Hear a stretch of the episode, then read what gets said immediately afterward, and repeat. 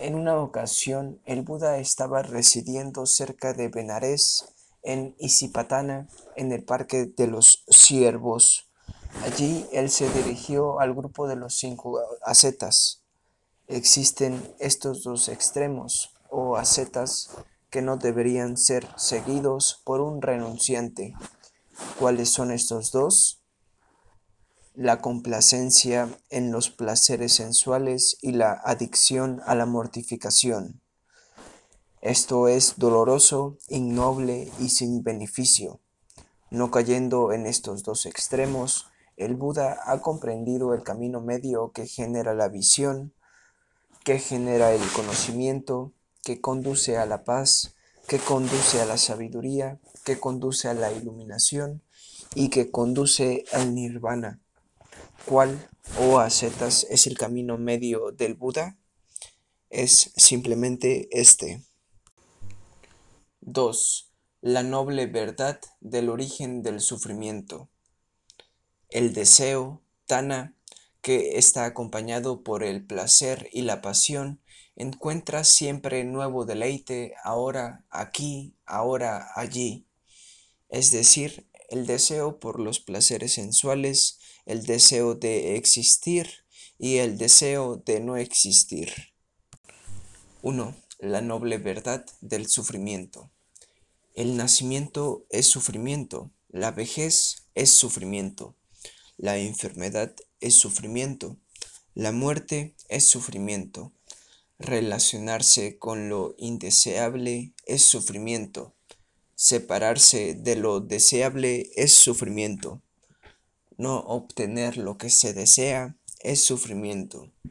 En breve, los cinco agregados skandhas que dan lugar al organismo vivo son sufrimiento. 3.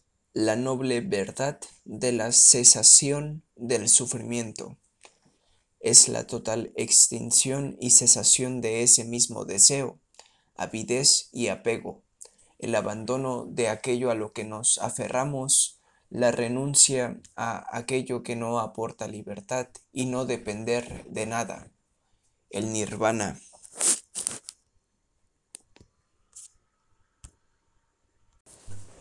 Cuatro, La noble verdad del sendero que conduce a la cesación del sufrimiento es simplemente este noble óctuple sendero.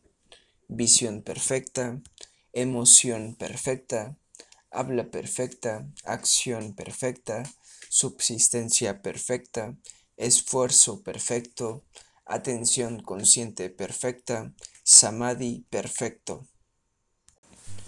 Este es el camino medio que el Buda ha comprendido que genera la visión que genera el conocimiento, que conduce a la paz, que conduce a la sabiduría, que conduce a la iluminación y que conduce al nirvana.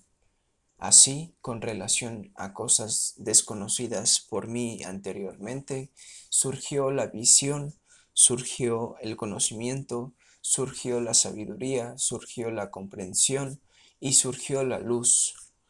Los cinco ascetas se regocijaron con las palabras del sublime.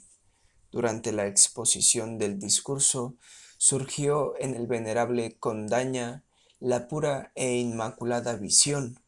Todo aquello que está sujeto a surgir está sujeto a cesar.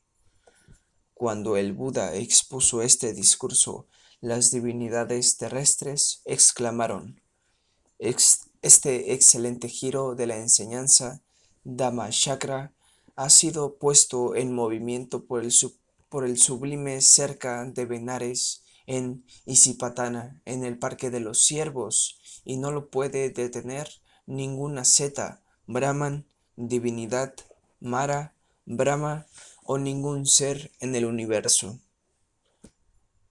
En ese segundo, en ese momento, en ese instante, esa exclamación se extendió hasta el mundo de los Brahmas y los diez mil universos se sacudieron y temblaron violentamente.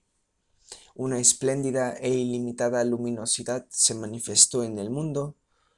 Después el Buda pronunció esta expresión de alegría. Amigos, Condaña realmente ha comprendido. Amigos, Condaña realmente ha comprendido.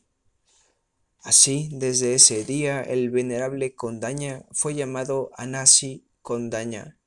El venerable Anashi Condaña, habiendo visto, alcanzado, comprendiendo las nobles verdades, habiéndose sumergido en ellas, habiendo abandonado la duda y la incertidumbre, habiendo alcanzado la perfecta convicción y no dependiendo de nadie, se dirigió al Buda.